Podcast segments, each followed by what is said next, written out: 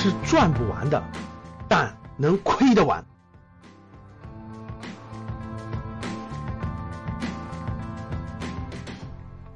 大家看第一个图，这三个图的第一个图是科技，就是芯片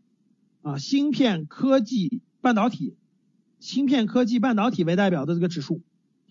大家看这个指数可以看得出来，它最高点呢，从一月份开始就一直涨，一直涨。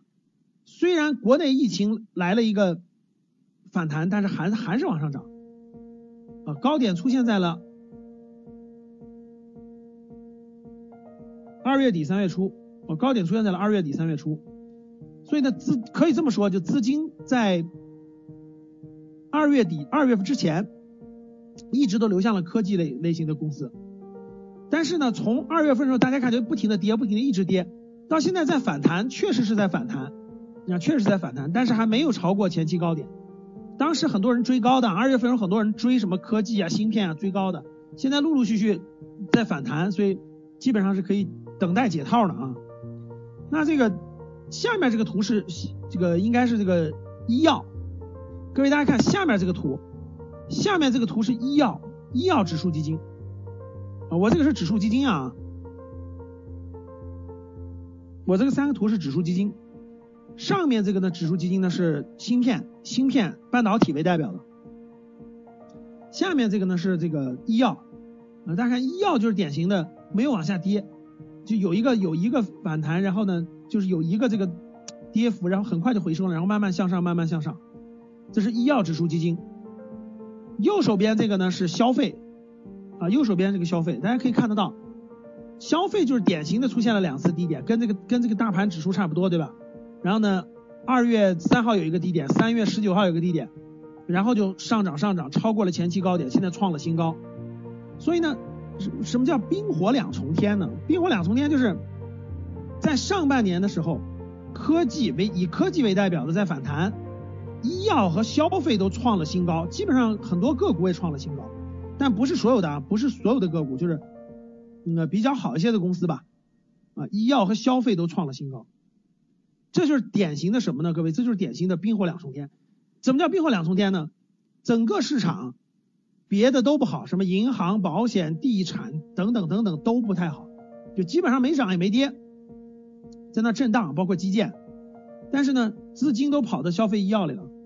所以大家可以看得到，二月份之前。啊，资金都往这个科技里面走，都往都在科技里面，就是科技、芯片、半导体等等。然后呢，这个三月份之后，资金扎堆儿，扎堆儿都跑到了这个医药和这个消费里，啊，扎堆儿跑到了医药和消费里。各位就说了，这都是什么资金呢？我告诉各位，现在市场里头最大的一部分资金就是公募和私募基金，啊，就是国内市场的公募和私募基金，他们的调仓换股引引起了市场的这种。这种结构性分化引起了这种结构性分化，就是有很多私募和公募基金的钱啊，他们卖出了过去的银行啊、保险啊、地产等等，前面炒了一波科技，现在就不停的往这个医药和消费里的流动啊，这是非常典型的一季度的情况。那我们看一季度出现这种情况也是正常的，我给我给大家解释一下啊。第一个呢是这个。首先说疫情这两次影响，上半年疫情有了两次探底，我相信这个大家能理解，因为疫情嘛，这个大家都很恐慌，大家都很恐慌啊，不知道什么情况。那为什么出现了冰火两重天的情况？冰就是冰就是这种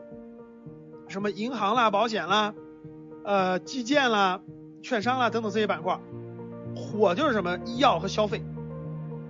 为什么出现这种冰火两重天的情况？其实根本性原因。还是这个呃公募基金和私募基金的钱，他们扎堆儿就扎堆儿去买这个医药和这个消费，因为他们的逻辑和判断就认为经济形势不好了嘛，疫情出现对吧？加上经济形势不好，那个只有这种消费和医药是刚性需求，呃消费和医药是刚性需求，因为甭管经济形势好不好，咱们该该买的消费品都要买嘛，该吃的东西都要吃嘛。该吃的药都要吃呀，不可能减少啊！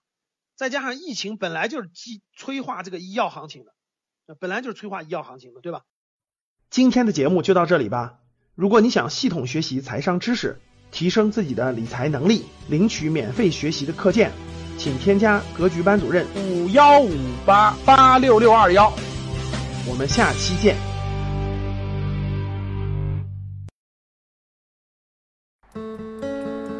工作和理财就像一个人的两条腿，如果你只有工作的收入，就是缺了一条腿。人不是机器，学习投资和理财，帮你走出焦虑，睡觉也在赚钱。听完节目后，还是迷茫，不知道怎么入手，记得联系阿康。